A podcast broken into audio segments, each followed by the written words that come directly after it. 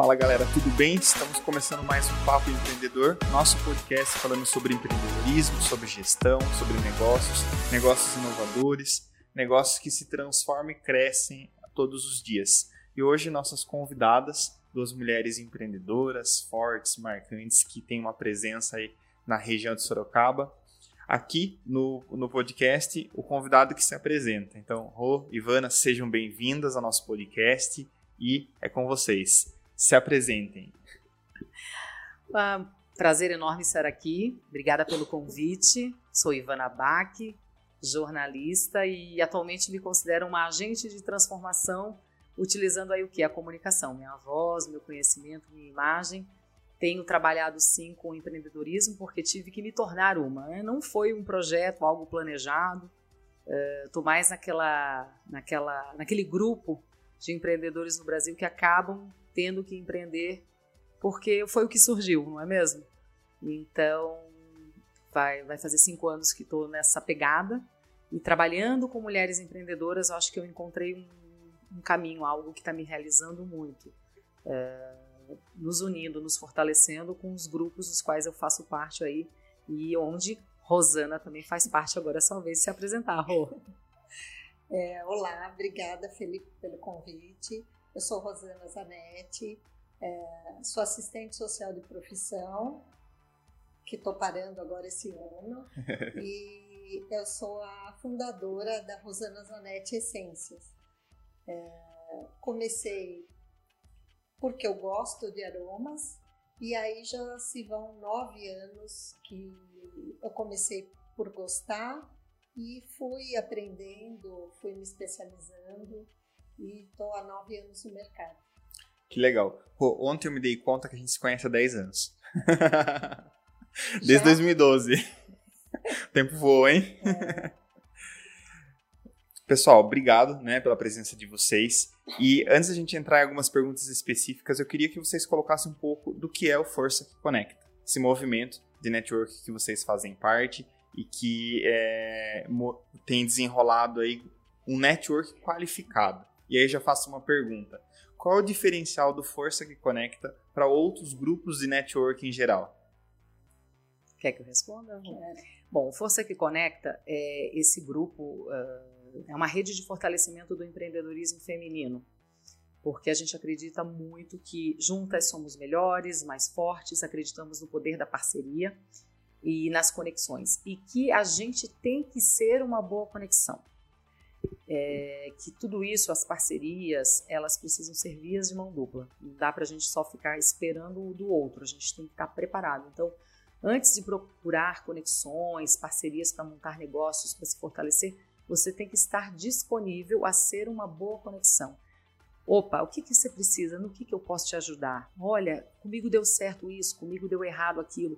Trocar experiências. Então, a gente é, prega muito é, esse movimento e acreditar sempre no poder do networking, porque quem não é visto não é lembrado, não adianta você ficar é, dentro de casa, não mostrar o seu serviço, não mostrar a sua cara, não se apresentar para o mercado. E aí o Força, que graças a Deus foi nele que eu conheci a Rosana, maravilhosa, o Força nos dá essa possibilidade de encontrar mulheres incríveis, mulheres aí com suas com as mesmas dores e delícias do empreendedorismo, é? das dificuldades e as conquistas.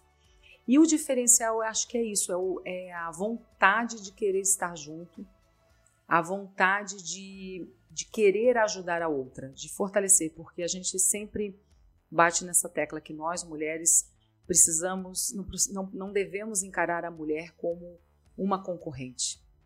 Estamos todas aí no mercado, é, e o mercado é, tem espaço para todo mundo. É, muitas vezes a gente vê é cultural a mulher querendo competir com a mulher.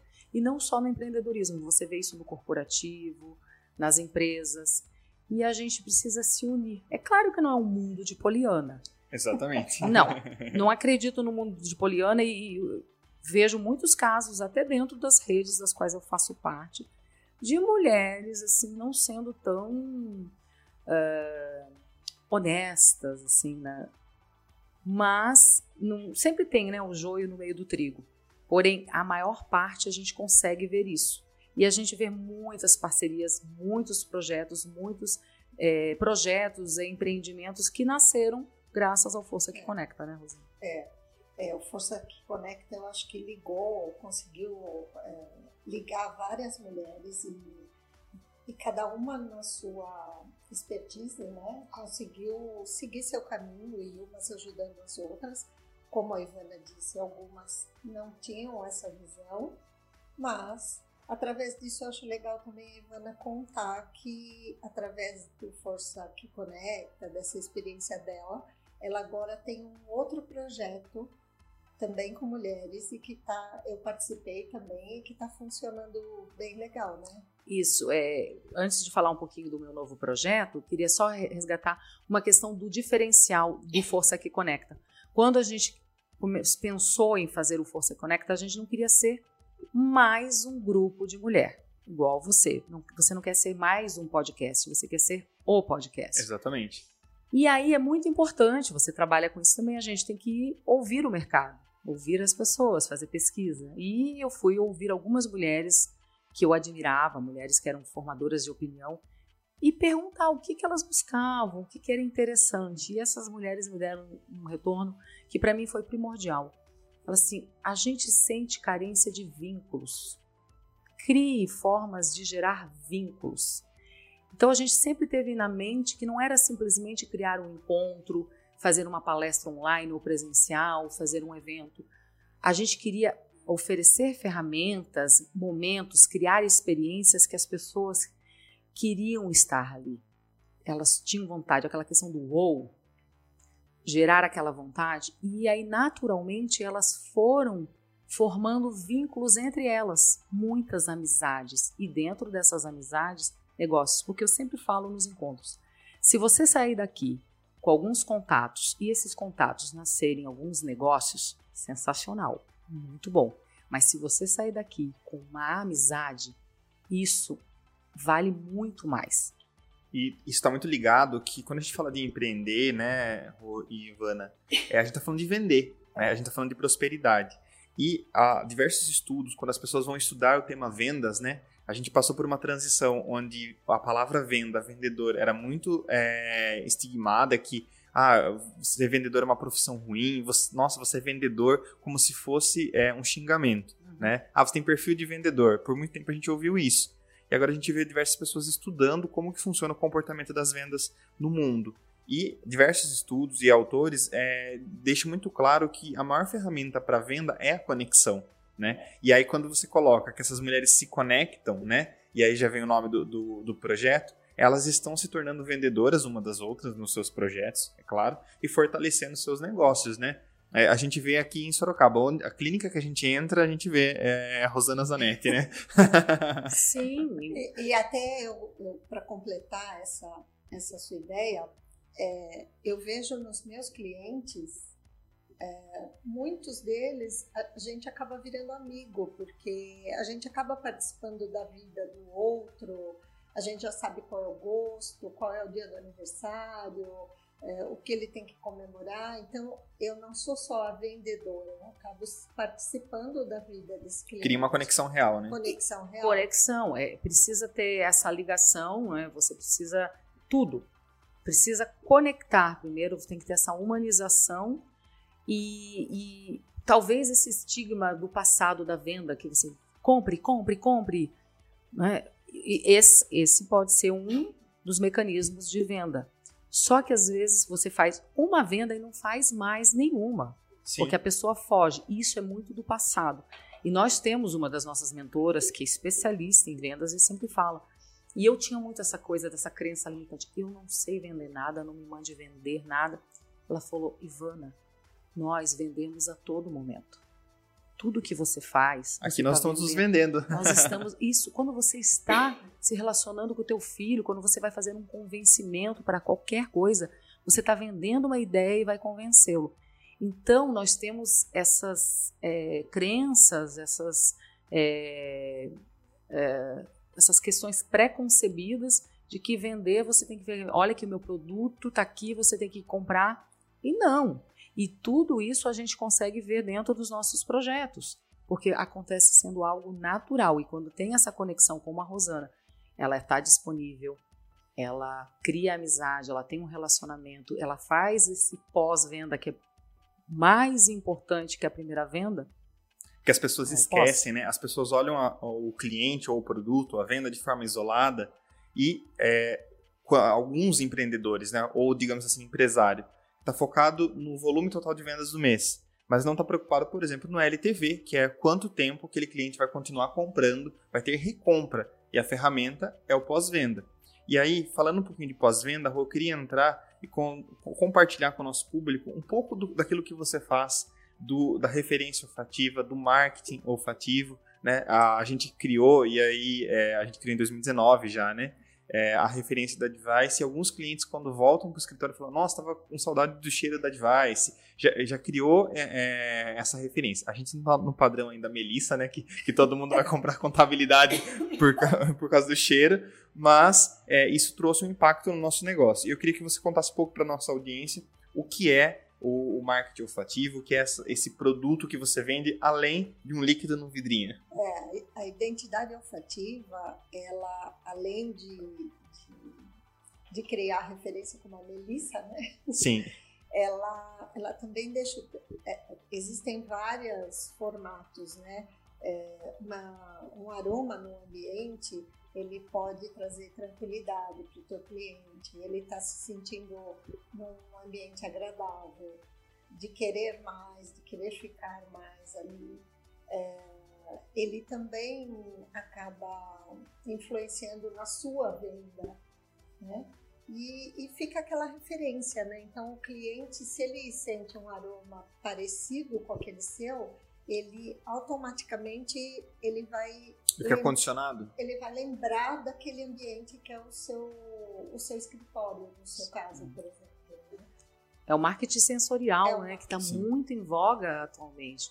A questão do cheiro é primordial. Todas as compras que a gente faz, hoje em dia, principalmente roupa, acessórios, chega pela internet. Você recebe em casa, você abre aquele perfume, é, aquela embalagem bonita e o perfume é primordial. É, é atingir o cliente em todos os seus sentidos, né? É, Estimular todos os sentidos. O olfato é o, o primeiro, né, dos nossos cinco sentidos. Ele é o mais forte, ele é o que está mais. E, e, tem uma memória, né? A memória olfativa memória da gente. Sim. E, e, como você pensa essa estratégia? Na hora que um cliente lhe pergunta, ah, eu vou montar é uma clínica. É, como que você chega, ah, eu vou fazer esse, esse, esse cheiro, né? Porque é, você tem um, um, produto muito personalizado, né? É. Para quem está nos ouvindo, as essências da, da rua, quando a pessoa fala, ah, eu vou comprar uma essência, né? Eu já falo, olha, acho que era melhor você personalizar. Né? Porque eu falo, não, vai vir com aquele cheiro de pinho-sol. Não, não, você tem que fazer a essência personalizada é. com a Rosana. Exatamente. Então, eu acho que entra aí a conexão, né? Eu vou conhecer o cliente, eu vou aplicar um briefing olfativo, ele vai responder algumas perguntas, que Legal. essas perguntas já vão me dar uma direção. E eu também gosto de ter nesse primeiro encontro, eu levo os, os meus, meu mostruário olfativo, minhas amostras, e eu gosto que ele sinta alguns, porque também é outro caminho que me ajuda. É, sabendo quais são os, os toques, né, os aromas que ele gosta. Porque não adianta ele fazer um aroma para o cliente e ele não gostar. Primeiro, né? ah, primeiro, não, primeiro eu, depois o é. cliente, né? Senão... Exatamente. Então, aí eu, eu desse bate-papo, desse briefing desse, e dessa escolha olfativa do cliente, eu desenvolvo três opções. É, acaba sendo sensibilidade mesmo, né? Eu acho que é um assim, processo criativo. É, processo criativo que veio por gostar e depois por estudar também, né? Eu fiz vários cursos sobre identidade olfativa, sobre aromas e hoje eu consigo fazer é, essa criação e aí o cliente escolhe qual daqueles três ele gostou mais. E é uma estratégia, olha como é legal, né? É, eu adoro falar sobre empreendedorismo porque você dedica um maior tempo. Vamos pensar é, de forma não empreendedora. Se você quisesse, né, ou fosse desenvolver um produto para ter preço, você faria a produção em grande escala para reduzir seu, seu, seu custo e ter preço mais acessível e escalar, certo? Certo. Mas a sua estratégia, você consome, né? Não gasta, consome mais tempo no início da captação desse cliente, na, na, na, na fase inicial da jornada dele enquanto seu cliente, só que você garante uma estratégia de recompra e de fidelidade, ah, porque é. ele vai continuar comprando de você, né? Sim, aí eu posso até é, emendar, porque eu sou cliente da Rosana do lado pessoal, para minha casa, e como empreendedora para os meus produtos. E é o que você falou. Fideliza, porque eu não vou procurar outro lugar. Sim. Não vou procurar um refil para colocar em casa de outro. Porque também eu, eu sou meio fiel, né? Eu sou fiel àquilo que eu gosto. Então ela ela investiu ali o tempo, porque fez esse processo para o meu projeto, ela desenvolveu, mandou, fez o questionário comigo, perguntou, eu falei, eu quero isso, quero uma. Ah, né, ela pega personalidades, eu falei, eu quero suavidade, mas quero força, quero que imprima isso, quero que imprima classe. E ela vai pegando, faz três amostrinhas e manda para você, você é essa. Falei, esse aqui é o que eu quero. E ficou maravilhoso, maravilhoso. Acontece de pouquíssimas vezes, eu confesso, de às vezes na primeira uh, três amostras, é, não agra... assim, gostei, mas eu queria que tivesse um pouco mais de desse cítrico, alguma coisa assim, mas aí são bem poucas. E alguma, Normalmente... e há alguma estratégia na personalidade do empreendedor? Por exemplo, ah, lojas de roupa é, mais cítrico, ou clínicas, um, um, um, perfume mais adocicado. Ou não, isso não, não é, uma, é uma regra. Não, eu acho que não, não existe regra. do que o cliente está buscando. Show. É do que o cliente está buscando. Por isso que é personalizado é, mesmo. É. Você não segue um padrão. Ah, eu, eu entendi o que você quis dizer. Ah, não, olha, é, em via pra... de regra, clínicas buscam mais o toque suave. É. Tem, por exemplo, eu tenho, eu tenho clínicas que, que tem um toque mais suave. Eu tenho clínicas que ela quis um aroma mais marcante, com, com, com algum aroma que ela já tinha na cabeça mesmo, que ela gosta. Legal. Como a canela, por exemplo. Legal. Que é mais difícil alguém querer, mas a, às vezes o cliente quer, então você dá aquele toque sutil para que não fique tão forte. E, Ivana, você é uma comunicadora, certo? É... Como você vê esse processo de que as mulheres cada vez mais estão emergindo para o lugar que elas já deveriam estar há muito tempo, que é empreendendo. A gente né, percebe né, ao longo do, do, dos anos é, uma crescente as mulheres deixando, né, ou não buscando como primeira opção estar dentro de uma, de uma corporação e criando negócios, e criando negócios muito inovadores. Alinhado a isso, a gente vê o índice de sucesso, principalmente nas questões de finanças e gestão de pessoas, que empresas que têm melhores indicadores nesse, nesses itens, quando são geridos, quando têm CEOs mulheres. Como que você é, vê isso? E entrando num, num tema sensível, mas a gente vê uma, vê, vê uma corrente do feminismo e também do empoderamento feminino cada vez mais crescente e é, isso já deveria ter acontecido antes. Mas como você vê esse movimento de cada vez mais mulheres sendo a gestora, sendo a empreendedora e não sendo somente uma administradora de um negócio de terceiros? É, a mulher sempre foi multifacetária. Né? Eu sempre Sim. brinco e falo. Se você quer, você quer dar um você quer dar um, um desafio para alguém? Dê para uma mulher. Sim. Porque ela vai dar conta, ela vai conseguir. E justamente essa característica multifacetária, esse lado da mulher uh, maternal, né, essa questão do cuidar, e a questão de que a mulher é, é cultural, né? Eu sempre digo, não é uma questão, um ponto de falar de feminismo. Sim. Não. A mulher foi para o mercado de trabalho, muito, demorou mais tempo. A mulher vota questão de um século, então assim. Pouquíssimo tempo. Pouquíssimo tempo. Então nós estamos na estrada há menos tempo. Por isso que temos ainda muito a conquistar. Né? A questão da maternidade, porque a mulher quando dá, é, tem um filho tem essa questão, né? ela tem que se preocupar com a família, uh, com todo esse outro lado que sobrecarrega. É sobrecarregado? É sim. Mas por esse lado da mulher conseguir gerir várias habilidades, é por isso que ela tem se dado bem nesses, nesses cargos, porque a gente está vendo muito em voga a liderança humanizada e principalmente na pandemia isso ficou escancarado, escancarado. Aí a gente vê, não estou dizendo que só, só mulher tem a liderança humanizada e o homem não. Mas é um padrão, né? É um padrão. A sensibilidade. Sim. A sensibilidade. Eu, Ivana, defendo sempre a diversidade. A diversidade. Uma equipe boa é uma equipe que tem homem, mulher, as pessoas maduras, o jovem, os gêneros, as, as, as identidades, tudo. Isso faz uma equipe Porque fica complementar, né? Complementar. E, e sabe que isso é um pensamento de agora. A gente precisa. É fruto do meu amadurecimento. No passado, eu fui jogada assim, no, trabalhei 20 anos em televisão. E não foi muito planejado. Sabe quando você cai e vai, e você recebe um desafio, você está com medo, mas você vai com medo e vai, e, e, e tudo muito embrutecido. Não, não, tive muito tempo de trabalhar o desenvolvimento humano. E, e aí eu tinha um, a, a, percepção, eu acreditava que uma equipe boa é que se todos fossem iguais a mim. O que é errado. Sim. Eu queria que todos fossem iguais a mim.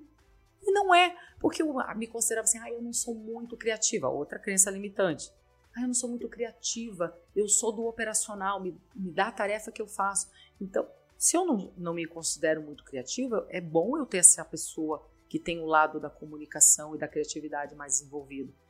E aí você só descobre isso depois, assim, com a maturidade, conhecendo outras pessoas, trabalhando com outras pessoas.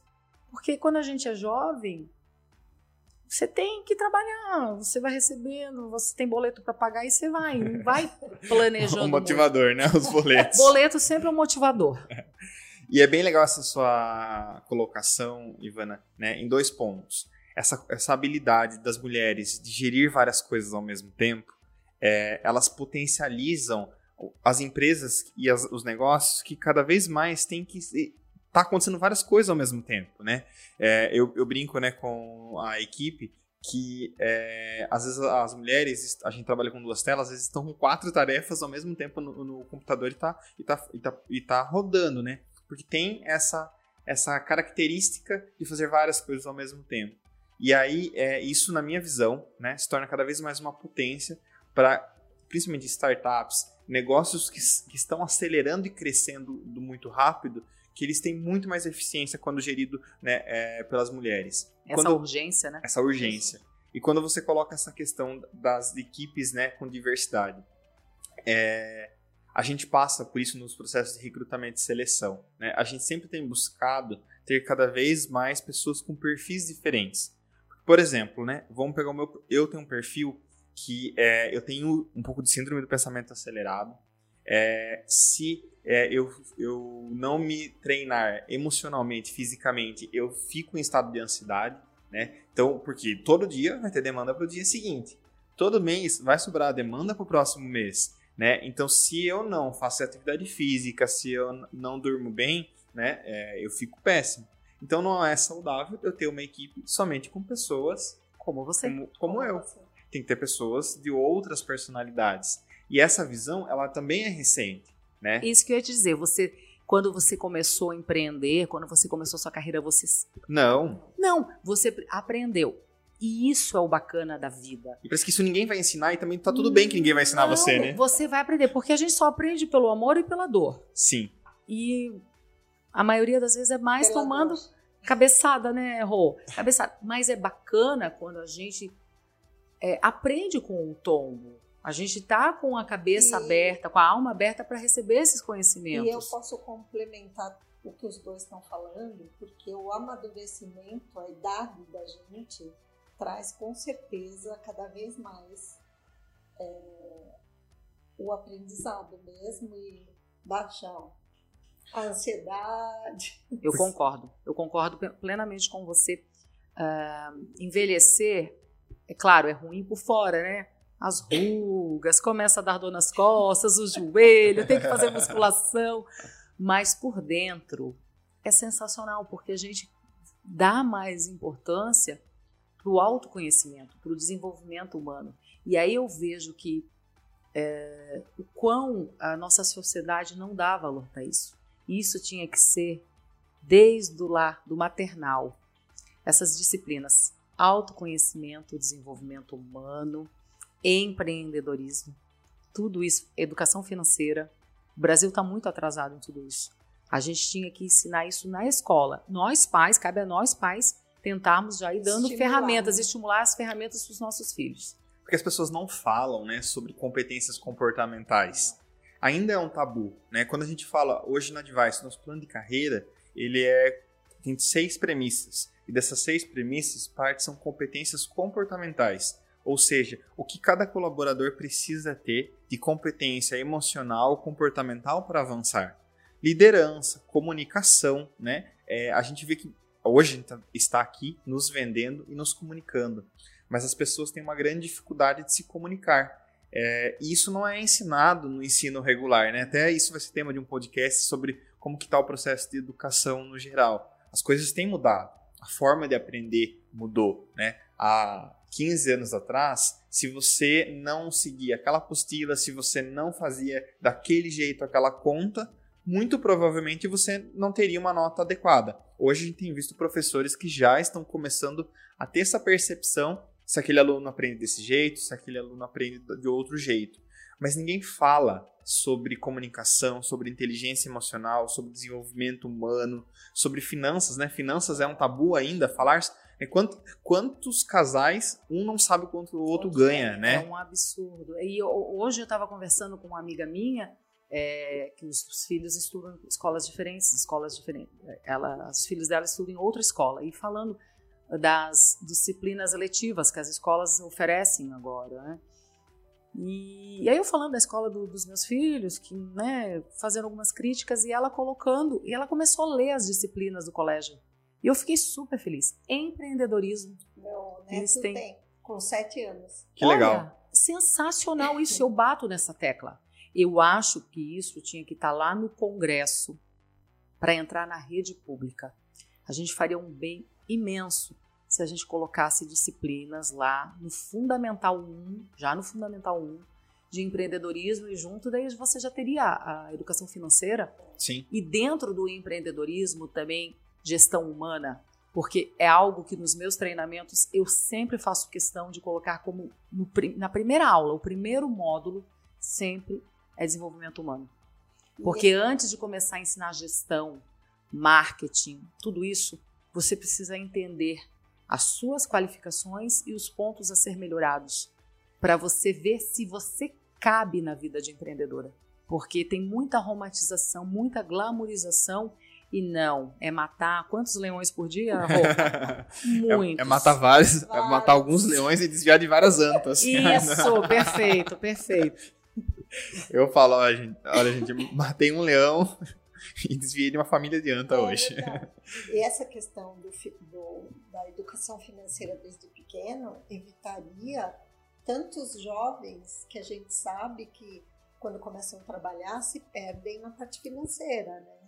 Porque a gasta, gasta, gasta, só que não soma, né? Que aquilo vai. A gente né, atende o nicho da saúde e a gente vê um, um padrão comportamental no médico que saiu da faculdade e vai fazer o primeiro mês de plantão. É, é quase uma regra. Há pouquíssimas exceções que eu contei nesses cinco anos de Advice, aliás, está completando esse ano cinco anos de Advice. Parabéns. Parabéns. É, pouquíssimos casos onde porque ele, né, o médico vem daquela vida sofrida da faculdade, estudando, estudando, estudando, e aí começa a pegar o plantão. Primeiro mês, 50 mil reais é, há uma questão comportamental, desestabiliza, né? Eles, a, a gente vem com esse papel, né? De, de ensinar, né? Alguns médicos falam, Felipe, e agora o que eu faço? Caiu dinheiro na conta, o que eu faço? Chega nesse ponto, por ausência, né? De educação financeira. É, e quando vocês, falando um pouquinho né, do, do, Força que Conecta ainda, qual é o público que hoje você, que está é, nessa rede, em questão de, de geração mesmo? Porque o que, que a gente vê é, na o público mais jovem, né, a gente tem percebido essa tendência por investir na bolsa de valores, por falar de finanças, e existe essa crescente. Mas esse senso de urgência, essa ansiedade, também é um ponto negativo que leva muitos jovens a começar negócios sem planejamento algum, sem estratégia alguma, e aí acaba dando errado, não tem a maturidade de aceitar que deu errado mesmo, pô, deu ruim, vou começar de novo Sim. ou vou desistir. Né? E aí acaba entrando em outras questões comportamentais. A primeira pergunta é se tem essa variação é, intergeracional dentro do grupo de vocês e como que vocês é, podem ajudar mulheres jovens que estão começando a empreender nesse processo de realmente aprender a empreender, né? É dentro do, do Força não tem muito a geração é assim, a mulherada na faixa de 30, 40, 40 anos, a média. Então já são mulheres de uma geração ali, quase geração X, a geração Z, agora essa geração alfa e os nativos digitais ainda não, não, não tem muito. É, o, a, a, a, maioria das mulheres é nessa faixa de 35, 40 e, e trazem é muito diverso a questão. E a gente trabalha com mulheres assim, não são grandes empresárias, mas é, é a empreendedora mesmo, sabe? Legal. Aquela que tem um ou dois funcionários no máximo, que já é uma empresa grande. Né? Agora, dentro do. É, eu empreendedora. Tipo, e é, é muito bacana dentro do eu empreendedorismo, que daí a gente, a gente acaba mostrando essa questão de, de você buscar os parceiros certos, porque senão você vira o empreendedor operário aquele que trabalha, trabalha, trabalha para pagar conta, para pagar o outro e não sobra nada para si. Sim. Por quê? Porque é uma falta de planejamento. Então a gente busca muito isso. E a Rô lançou lá atrás, eu não falei, né? Dentro do meu novo projeto que é o Ela Realiza, que já comecei no ano passado, o Força, a gente atraía as mulheres para fazer conexões, parcerias, a gente não era um produto ali, era uma experiência. E eu Legal. sentia uma carência de entregar conteúdo um conteúdo programático mesmo, de trazer essa mulherada e a gente trazer mentorias, dar treinamentos. Mas aí dentro eu queria fazer esse projeto, mas eu não queria mais ficar dependendo assim, olha, compre meu curso. Vamos lá, Sim. ó, tenho 10 vagas, correr para vender essas 10 vagas e no final não bater. Eu queria fazer um projeto que eu tivesse alguém, um projeto social, que eu entregasse isso para as pessoas, para as mulheres, sem elas terem que fazer investimento, mas para isso eu tinha que ter um patrocinador. Legal. E eu encontrei, eu desenhei esse projeto, chama Ela Realiza, para quem busca empreender com propósito e foco. Propósito Show. e foco. E a Unimed é, Sorocaba abraçou essa causa. Que então legal. a gente está no terceiro, o, o Ela Realiza, a gente tem várias mentorias, a gente é uma plataforma. E dentro do Ela Realiza tem o treinamento Mulheres que Empreendem. É esse projeto social, que a gente já está entrando na terceira turma que a gente oferece 40 vagas. As mulheres que são selecionadas não pagam nada e a Unimed patrocina esse conhecimento. Então são seis encontros, seis mentorias, seis noites. A gente foi testando e agora chegou no método no, no, no, no híbrido. Então eu estou com as inscrições abertas, amanhã encerra as inscrições para a ter, terceira turma, que começa em março. Então a gente faz seis encontros seis segundas-feiras seguidas. Cinco encontros online dentro no Zoom, que deu super certo. O número de abstenção não passou de 10%. Legal. E o último encontro é presencial, que daí é aquela grande festa, entrega dos certificados, todo mundo se conhece. Então a gente fez o primeiro treinamento totalmente online, o segundo foi presencial mais enxuto, porque daí a Unimed pediu, eu quero que você faça um pós para essa primeira turma, um complemento. Aí a gente já viu que teve uma abstenção um pouco maior. Por Legal. E aí a gente falou, o terceiro vai ser híbrido. Então é isso, a gente entrega esses conteúdos. Eu tenho uma equipe de mentoras, a Rô fez parte da primeira equipe, do primeiro, da primeira turma, como mentorada aí. Então aí a gente entrega desenvolvimento humano, planejamento e gestão, vendas, né? Show. Vendas, marketing digital, comportamental, branding pessoal e aí, toda essa parte do comportamental aí, a, é, os perfis comportamentais, a mulherada. Então, ne, nesse treinamento agora, e, e assim, eu gosto. Nenhum projeto ele começa fechado. Eu acho que ele está sempre se adequando. Sempre em construção, né? Sempre em construção. E eu tenho muito claro. Ah, não deu certo. Mas o que, que eu vou mudar agora? O que, que eu vou inovar? Para não ficar igual, porque o igual me cansa também. Sim. E cansa aquelas mulheres que estão comigo. Então. E por que foco e propósito? Por, que essas condições para a mulher participar dela realiza? Porque eu acho assim, é, tudo que você faz na sua vida tem que ter um propósito. O que que te move? O que que te faz levantar todos os dias? O que que quando você sair desse plano vai estar tá escrito na tua lápide? Mas eu estou falando de você como profissional e não assim, ai, mãe amorosa, filho incrível. Não. O que que te moveu na vida? Eu sei o que que me move. Que me move é a comunicação. Eu não consigo fazer nada que não tenha a minha voz, a minha imagem e o meu conhecimento. Não, Legal. Nada. Então, esse é o meu propósito. E não é fácil responder essa pergunta. Porque eu fui fazendo faculdade, trabalhando e aquela coisa como eu falei, os boletos chegando, eu empurrando e vida que segue, que felicidade, dei sorte, caí num emprego que eu era feliz, mas não teve esse planejamento. E quando eu me caí sem emprego, tendo que empreender e quando me fizeram essa pergunta, eu não sabia responder de primeira. Eu tive que fazer toda uma busca. Essa pergunta dá uma travada, na maior parte das pessoas. Dá uma travada. E aí, quando fizeram essa pergunta, então eu comecei a estudar e ver. E tem aquela questão assim: ah, uh, vou largar um trabalho e vou empreender. O que, que eu vou fazer? As pessoas às vezes pensam assim: ah, vou montar um negócio. Ai, tá na moda ter uma quadra de beach tênis agora. moda. Mas, e aí você não responde as perguntas. Você gosta de praticar esporte? Não, mas eu não preciso praticar. Mas você está preparado para abrir uma quadra às seis da manhã e fechar à meia-noite? Né? Você sabe lidar com areia? Você está preparado para lidar com o público, aquelas pessoas que vão vir reclamar? São essas coisas. As pessoas só pensam em montar um negócio Aí a pessoa fala, dinheiro. eu vou montar uma quadra de beach, beach tênis porque dá dinheiro. Dá dinheiro. Nossa, frase que me incomoda, porque quem dá dinheiro é pai e mãe, olha quando você é muito pequeno. Isso! É, e aí, ah, eu, isso dá dinheiro. Né? Já começa por aí. E aí a pessoa não gosta de acordar cedo, não gosta de ficar presa até tarde no negócio, não curte esporte. A pessoa que não curte esporte e ela vai investir no ramo esportivo, dificilmente vai dar certo. Sim, é igual assim. Ah, eu vou ser igual. Ah, escolha a profissão. Ah, eu vou ser veterinária porque eu adoro bicho. Mas o problema é o dono.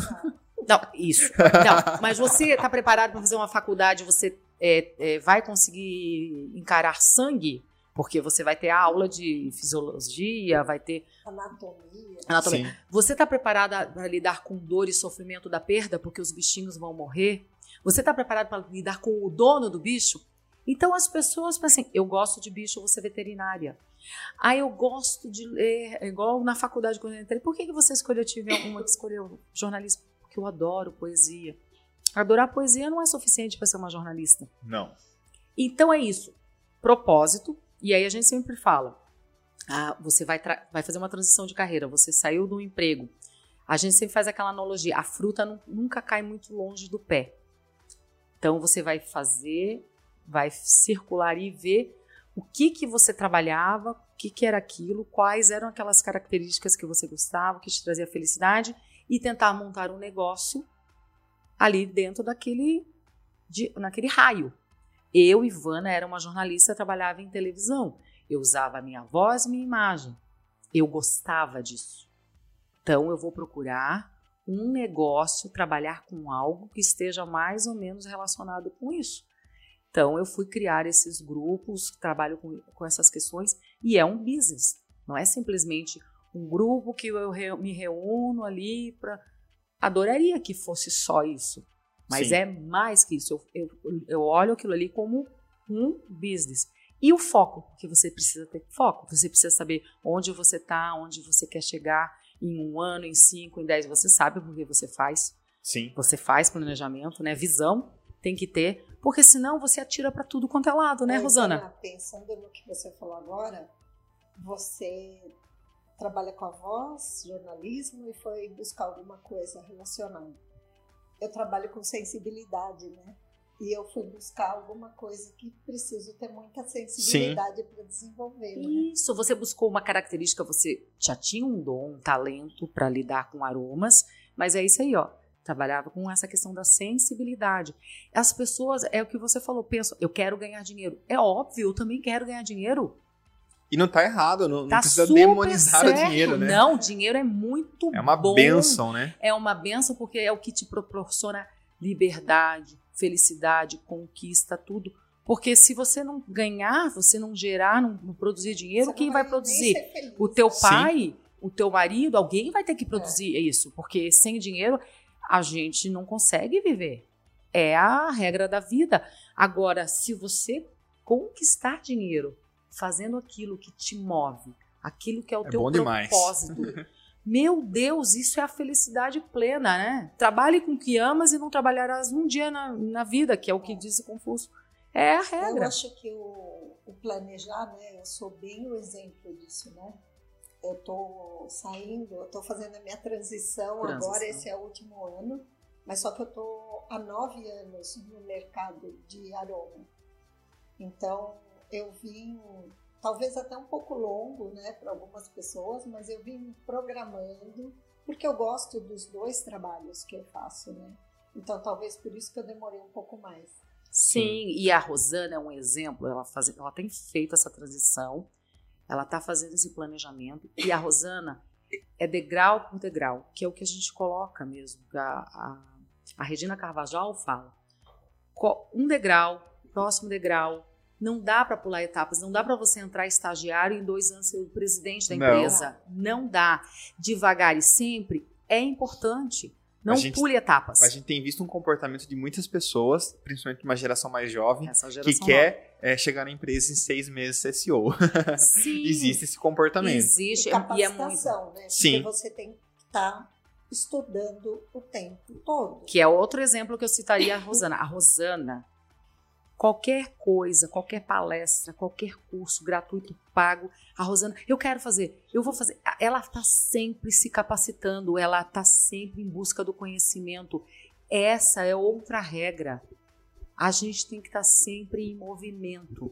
Nós temos que treinar, né? Nosso, É. nosso cérebro é, como, é um músculo, né? Nós, nós precisamos, né? Que ele Aliás, fique. eu, eu li essa semana, depois eu mando para vocês, é, que a capacidade cerebral do ser humano ela fica integral aos 70 anos.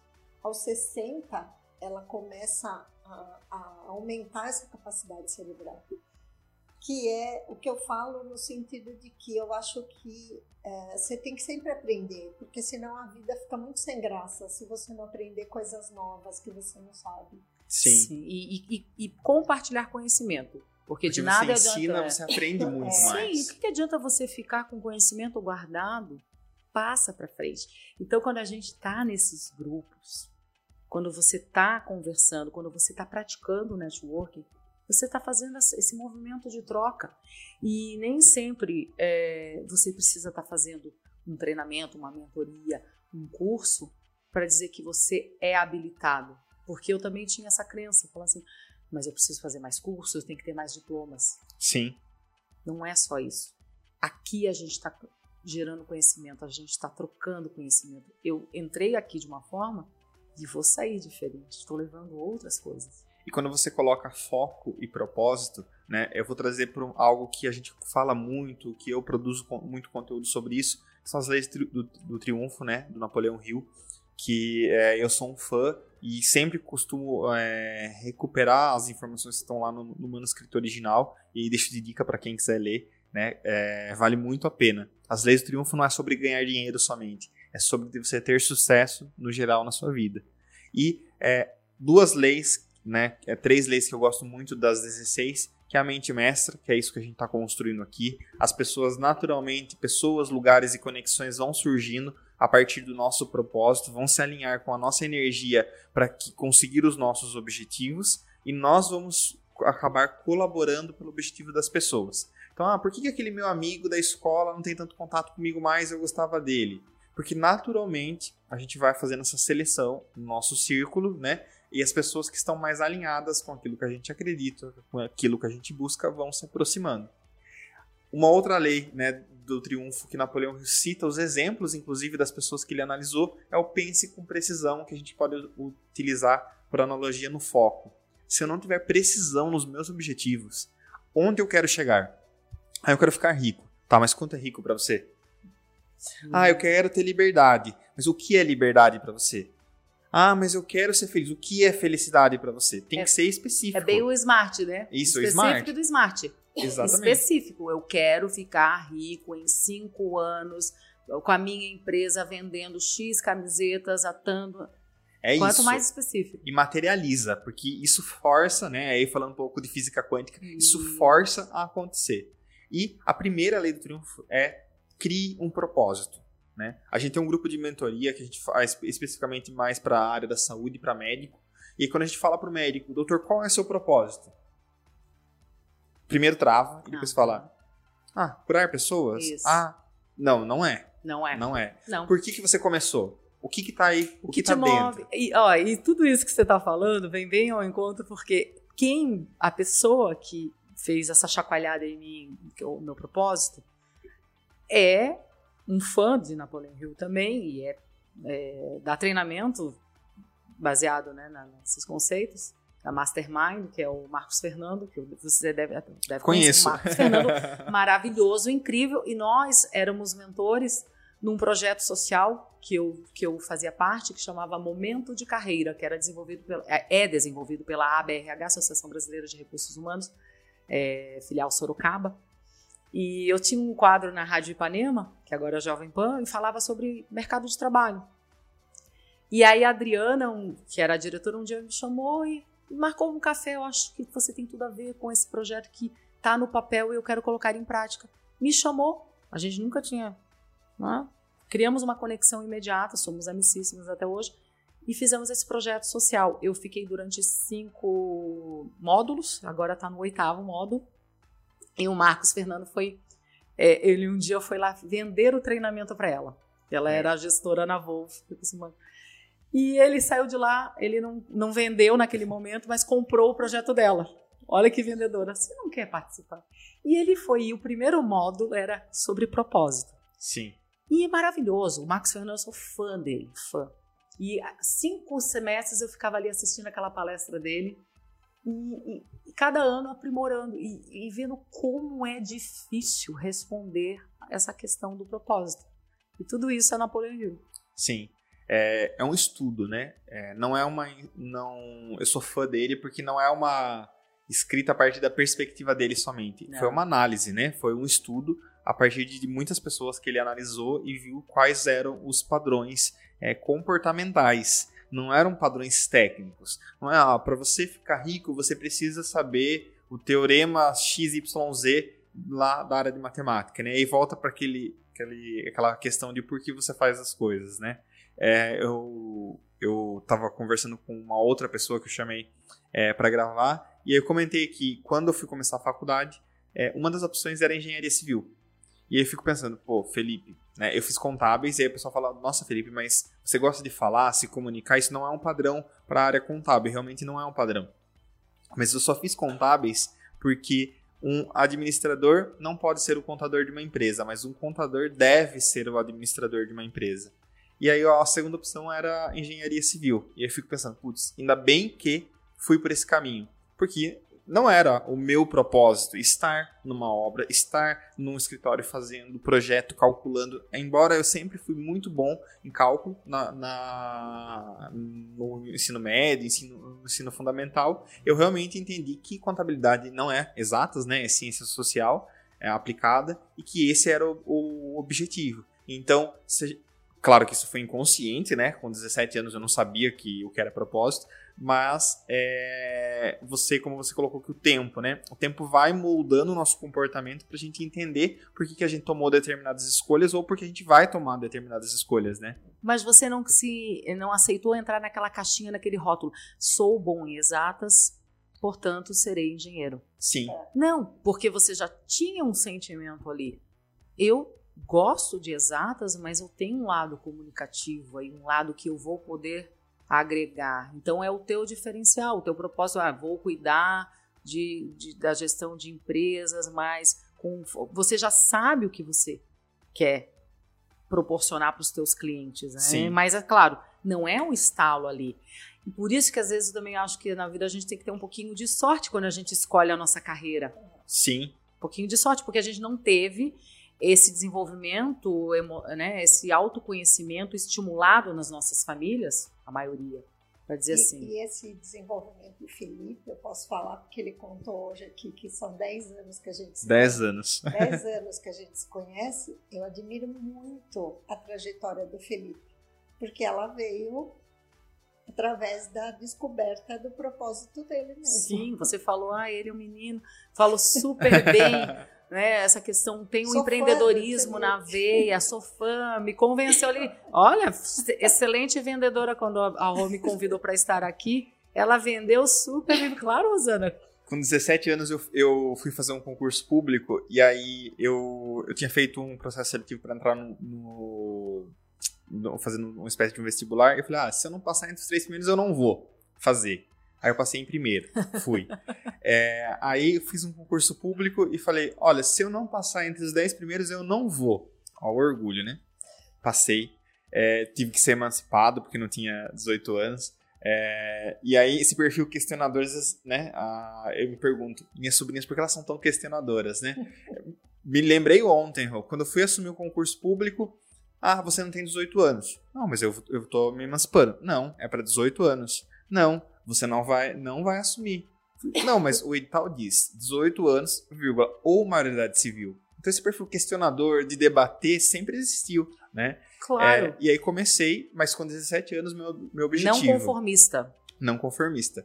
Meu objetivo era, é, eu vou estudar, eu vou passar no concurso e vou ser auditor do Tribunal de Contas ou do Estado ou da União. E esse era o objetivo naquele momento. E aí, olha como é legal, né? Porque as experiências, os contatos, o networking, as pessoas que eu fui me conectando, eu fui descobrindo que não. Eu não tenho perfil para ficar na frente de um computador fazendo auditoria de prefeitura. Não aí tenho. ele começou a conhecer o terceiro setor, né? Sim, comecei a conhecer as organizações da sociedade civil, todo o movimento que acontecia.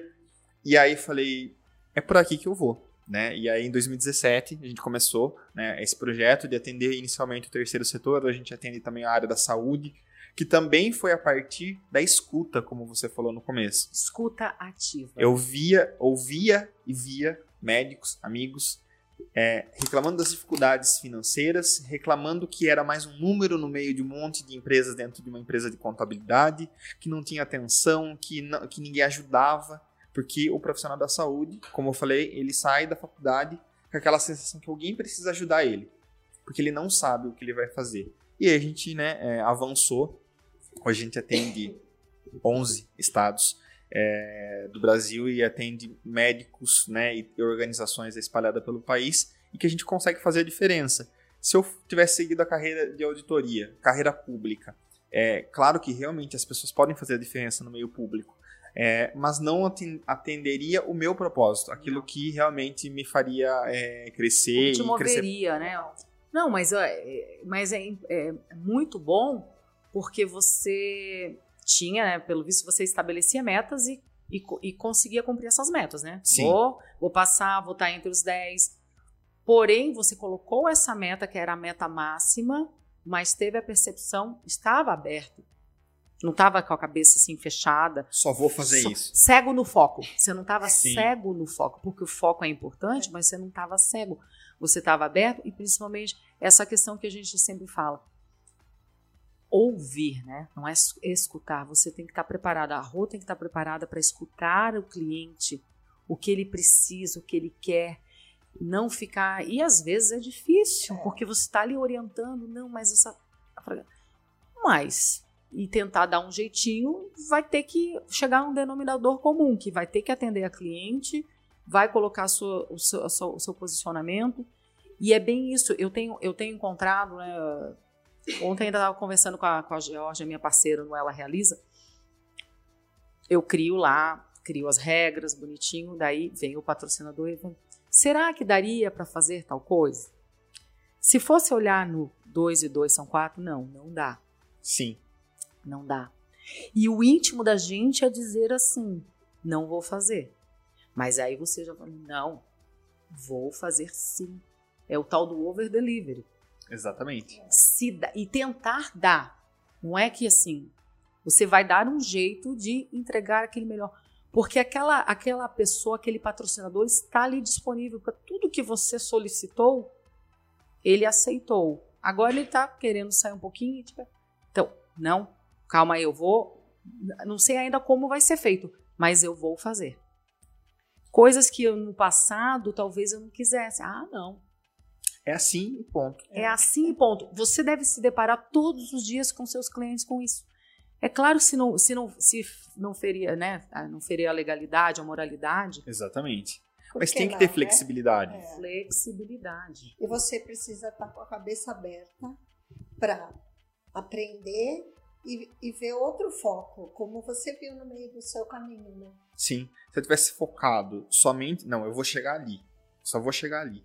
É, e, eu, e hoje eu vejo que é, né, para quem está ouvindo não vai rever o gesto, mas que é a meta de ser auditor era aqui e que hoje eu já estou aqui, eu estou muito mais acima, né? E feliz. E feliz, feliz e motivado e, feliz. e compartilhando seu E não menosprezando o auditor, não, claro que não, não, porque é o perfil. Tem pessoas que preferem ficar ali não, eu não quero trabalhar com contato público, eu não quero, eu quero assim, eu quero ter essa questão de sair todo dia, trabalhar de um horário até o horário, entregar um, né, eu tenho aqui a X tarefas, entregar, é se conhecer.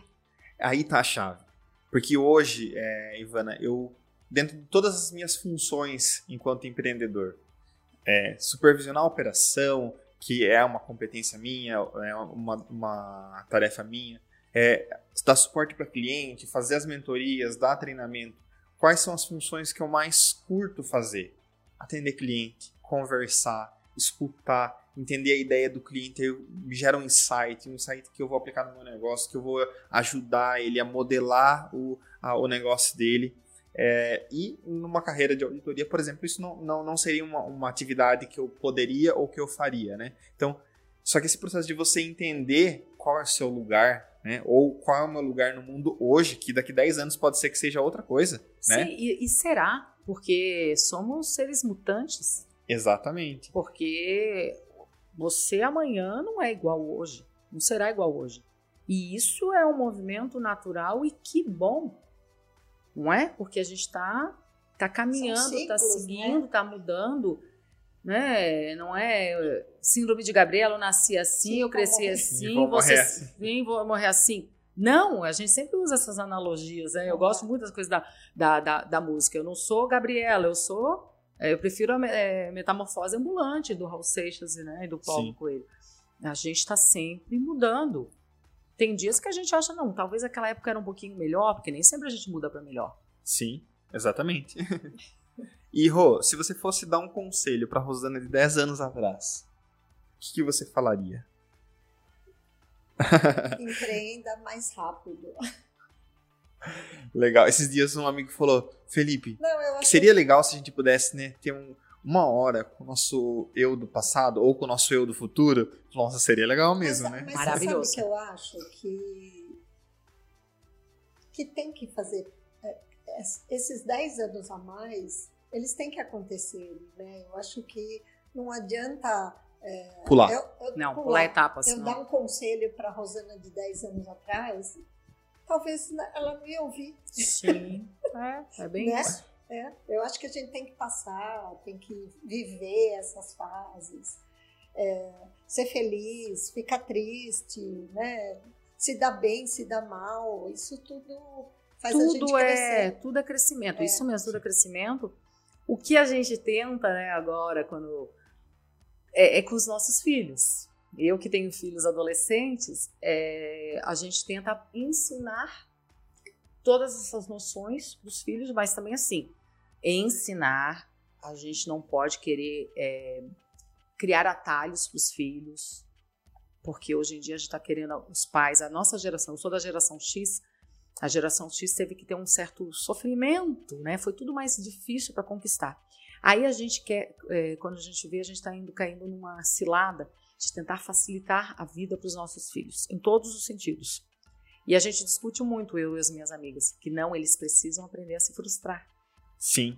Que a frustração faz parte. Porque se eles não se frustrarem aqui em casa com a gente, o mercado de trabalho vai mostrar, a vida vai mostrar.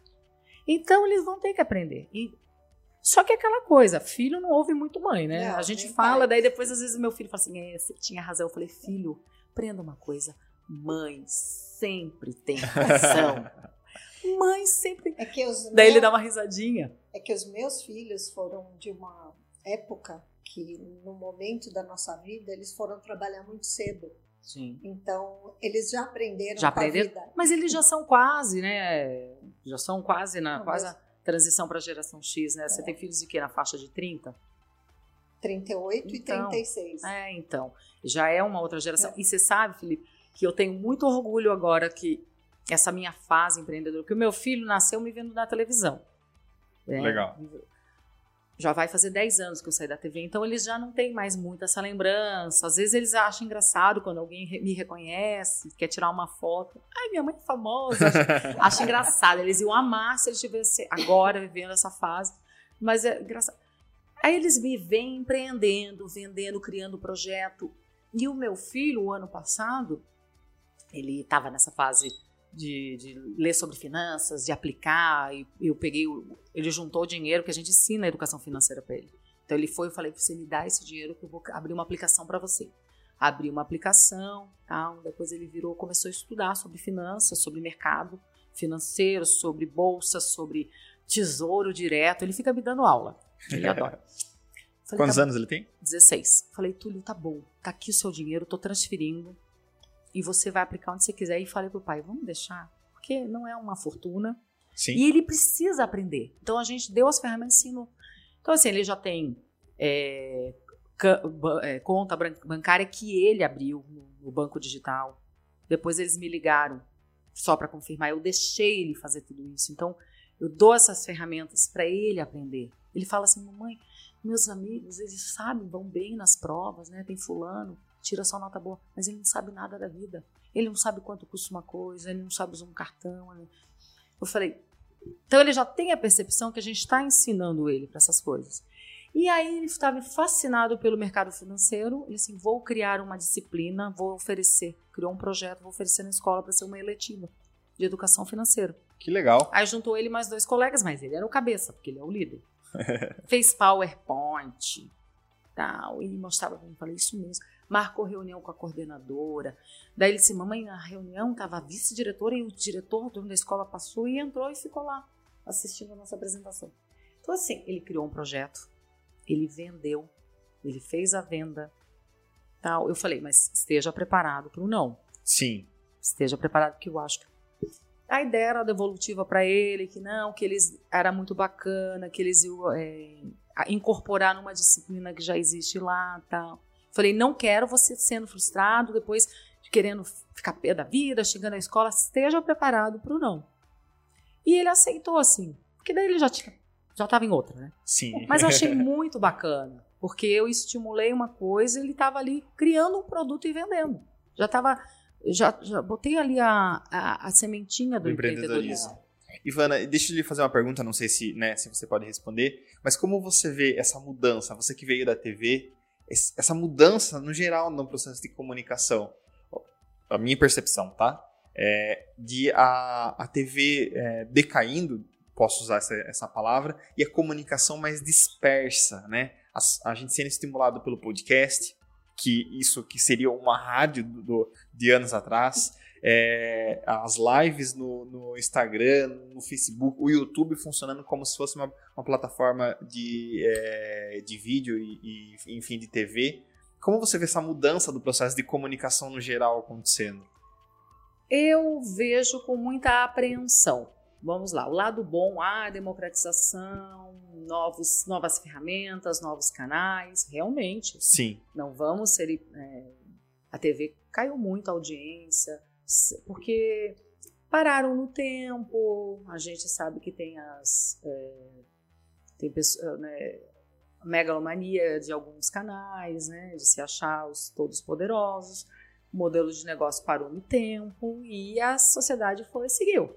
A sim, juventude não assiste TV, a juventude é YouTube, é podcast e é TikTok. Sim, E é o que a gente sempre fala: ah, eu não tenho conta TikTok. Eu não tenho conta no TikTok, mas eu alerto todo mundo que trabalha com o mercado consumidor que você não pode ignorar o consumidor jovem, porque ele é o teu consumidor do futuro, ele consome. Eles consomem, eles, eles são influenciáveis Porque E são influenciadores. que são influenciadores, claro, eles se influenciam e chegam, mamãe, eu quero tal tênis, onde você viu? Tal. Como na minha época, 10, 20, 15, 20 anos atrás, minha, a, a filha da minha amiga assim, ah, ela quer porque quer o tênis tal, mas aonde que ela viu? Ah, na, na- no canal da Nick, né? Quando Sim. filhos eram pequenos, assistiu o Nick, que é a TV a cabo. Sim. Então agora eles consomem no TikTok, no YouTube. Sensacional. A TV ficou parada no tempo, agora dê seus pulos, corra atrás. Sim. Porém, a, é, a gente vê muitas pessoas que não têm responsabilidade. Eu estava até conversando com meu amigo advogado, né, esse caso agora do, do, do- daquele flow, do monarque, do nazismo. As pessoas pegam o microfone e acham que pode falar tudo. Não podem.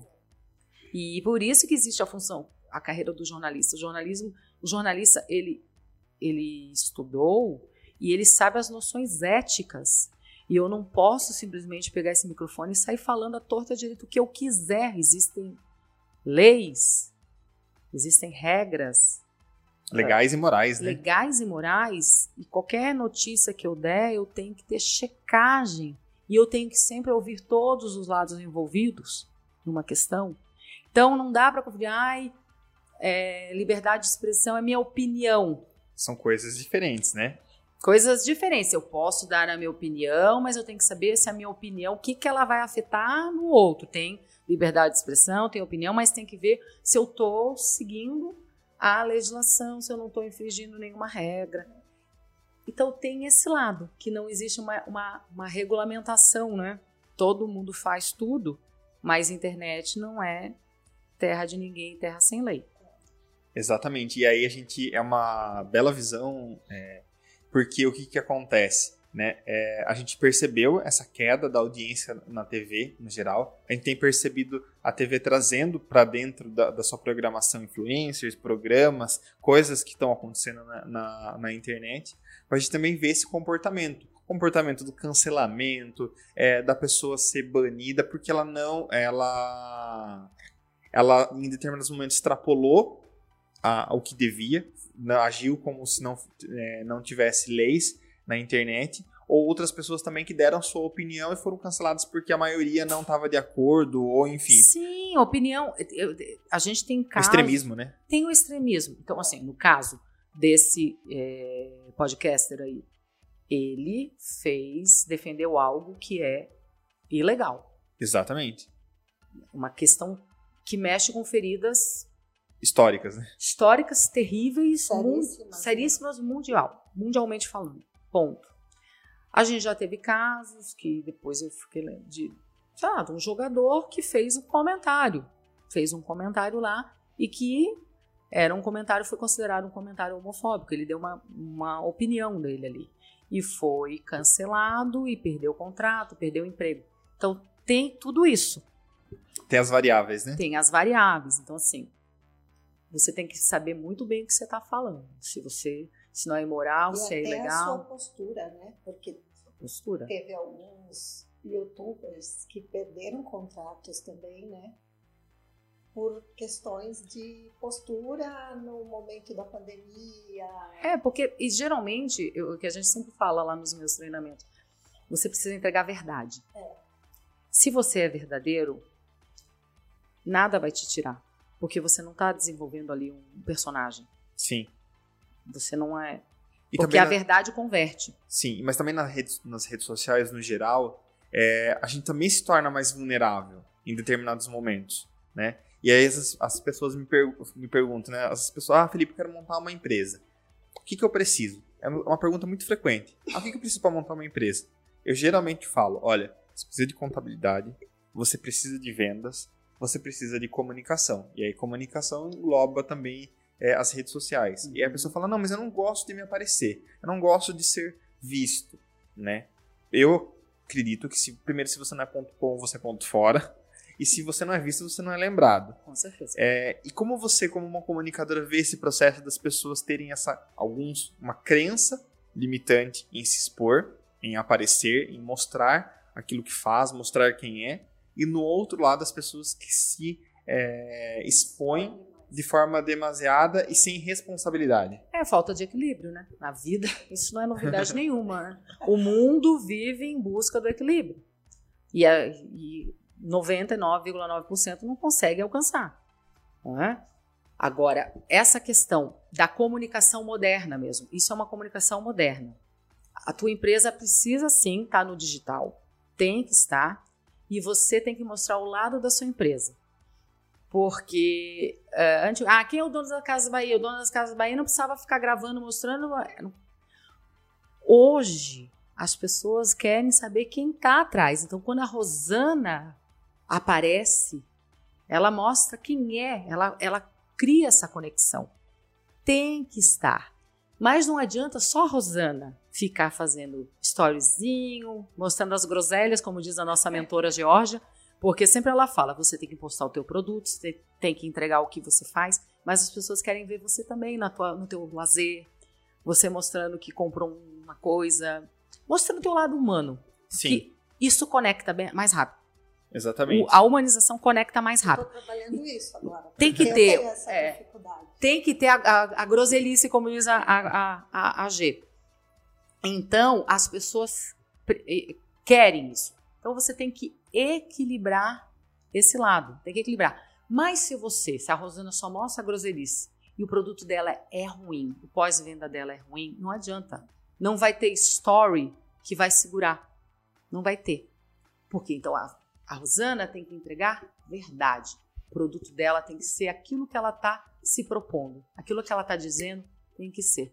Por isso que eu vejo muitas pessoas assim. Eu tenho eu tenho algumas amigas profissionais que são prestadoras de serviço, que é das antigas mesmo, que elas só sobrevivem do boca a boca. O boca a boca, porque o trabalho delas é tão bom que quem chancela, os clientes chancelam, que elas não precisam ficar é, escalonando na rede social. Tá? Mas porque é um produto muito bom e talvez seja um momento que vai cair. Por isso que é interessante, você tem que ser bom no que você faz, entregar o produto, entregar a verdade e aí saber fazer os usos das ferramentas. Tem que fazer. Ah, mas eu não sei falar, eu sou bom. Um dia eu fui numa palestra, um rapaz estava assistindo assim. Um dia me falaram um conselho que eu acredito muito assim. Faz, tá ruim, mas daqui a pouco vai despiorando. Boa. E é mesmo. Ai, hoje essa história eu fiquei todo, parece um robô, tudo ruim. Tá? Mas é, você vai fazendo, vai repetindo, porque é a prática que gera a excelência, não é mesmo? Exatamente. Tudo que você começou a fazer lá atrás, no começo não era tão bom e foi melhorando. Aí você falou, meu, era horrível, né? é, gente, as pessoas hoje falam, ai, mas você fala bem, né? Vocês não me viram pegar minhas fitas VHS. Eu era um Robocop, meu apelido era Robocop, de tão dura, péssima. E, e cada dia eu acho que eu. Não é que eu me ache boa hoje. Eu sou menos pior que no passado. É evolução constante, né? Processo, constante, aprendizado. É isso aí. Legal. É, e como que as pessoas acham vocês nas redes sociais? Seus projetos. Vocês e seus projetos, né? é, eu é Rosana Zanetti Essências. Com dois T's, né? É, Zanetti é com dois T's e I. Arroba. Arroba Rosana Zanetti Essências. Legal. E eu, arroba Ivana Bach, é aberta, minhas redes são abertas, e arroba ela realiza. Ela realiza. É to, todos, todos os treinamentos, todos os conteúdos aí voltados para a mulherada que, tá, que empreende ou que, que sonha em empreender, não sabe como. A gente está sempre lá com conteúdo. E se vocês pudessem dar é, um conselho né, para uma mulher hoje que está é, fazendo essa transição de carreira, como vocês falaram, que, estão, que está saindo do CLT e sente que precisa empreender, que quer essa rotina, é, qual o primeiro passo? Estudar. Isso, e estudar. Também acho. E estudar, não estou dizendo assim fazer só curso. Sim. É ir entender o mercado, conhecer primeiro, usar é aquilo que eu falei, o que que você é bom, o que que você gosta. Ah, eu gosto de roupa. Opa, eu gosto de roupa. Então, eu gosto de roupa. Os, eu entendo. Isso, analisar o concorrente. O que, que tem de diferente? Hum, roupa, mas ai, roupa, vou fazer roupa para quem? Ah, para ah, esse nicho. e Procurar estudar. ter um diferencial. O né? diferencial, buscar diferencial e aí ir atrás, né, da- da- dos treinamentos, das ferramentas da gestão, do marketing, Planejamento. do planejamento, de tudo, que é o que a Rosana está sempre fazendo. Ai, mas eu não tenho dinheiro, gente, não é desculpa. A internet está lotada, tem as aulas gratuitas, que a gente sabe que muitas são isca para vender depois o, o- o- Mas o- tudo o bem. treinamento, mas tudo bem, faz a aula isca, Sim, que é sensacional, não tem, tem nada. muito conteúdo lá. Não tem Oh. nada de errado. Tem, tem treinadores, tem mentores que entregam muito nessa primeira aula. né? É, é participar do, do Força que Conecta quando tem, é participar do Ela Realiza, é participar das lives, é escutar podcast. Isso aqui, cada, cada podcast que você faz aqui tem conteúdo, tem aula. E a, a gente pensa também de forma estratégica uma linha de conteúdo que vá ser, atingir o empreendedor em outras áreas. Então a gente já tem podcast falando sobre comunicação, sobre é, estratégia de marketing, sobre gestão de pessoas. A gente vai ao ar, né? Agora essa semana 1, um, a semana anterior a que vai esse. Às vezes a gente esquece que o Sim, podcast você é já tem gravado. planejamento. né? é sobre é, estratégia para você pensar um espaço ah, na questão arquitetônica de acordo com aquilo que você acredita. Então, é, é o objetivo de criar uma jornada para o empreendedor mesmo, né? É, o papo empreendedor é democratizar conhecimento e incentivar as pessoas a empreender. Sempre falo aqui, ou eu choro ou eu vendo lenço. Então, bora vender lenço, bora empreender é, e é, criar novos negócios para as novas necessidades que vão surgir em novos momentos né? Esse movimento constante da vida faz com que a gente tenha resultado é, empreendendo. Eu sou um defensor da bandeira do empreendedorismo sempre. Sempre, porque o empreendedorismo é, sempre mostrou sua força na- nos piores momentos de crise econômica do Brasil. Eu estava assistindo uma reportagem quando o JN fez 50 anos, e aí eles mostravam aquelas crises é, na porta das fábricas, nas metalúrgicas, que, aquelas demissões em massa, e muitos daqueles que eram demitidos voltavam para vender marmita ali na porta daqueles que estão. Então, assim, sempre mostrando que o brasileiro sempre deu o seu jeito Criativo. criativo. Agora, muitas vezes o empreendedorismo é assim, é por necessidade. Sim. Mas que seja por necessidade, mas que ele consiga encontrar ferramentas para ele aprender para que esse empreendedorismo por necessidade seja o menos traumático possível. Seja uma jornada mesmo, né, de sucesso. Então, parabéns por, por- pelo Papo Empreendedor, porque, por compartilhar todos esses conteúdos e ajudar, porque tudo isso gera abundância. Legal. Rô, Ivana, muito obrigado pela disponibilidade de agenda de vocês. Agendas corridas, né? Sempre. obrigado por compartilhar com a gente a experiência de vocês, um pouco daquilo que vocês fazem. É, tenho a certeza que vai é, inspirar mulheres e homens também a empreender, a tirar seus negócios do papel, a né, o que eu tiro de principal é, fio desse, desse bate-papo, a importância de gerar conexões, de ter conexões e o networking com um propósito qualificado e não simplesmente entrar em um grupo de pessoas que vão indicar o meu trabalho é, de forma passiva, né? Muito obrigado pela disponibilidade de vocês e sejam sempre bem-vindos no nosso podcast. Obrigada a você pelo convite. Um prazer estar aqui junto com a minha amiga Ivana. Muito obrigada. Obrigada a você, Rô, por ter feito essa conexão, Conexão. essa ponte, porque tudo isso só agrega a nossa vida. Sucesso sempre, Felipe. Muito obrigado. Valeu, galera. Vocês me acham no Instagram, felipesilva.cnt é, e no Spotify como Papo Empreendedor. E a gente se vê semana que vem. Valeu!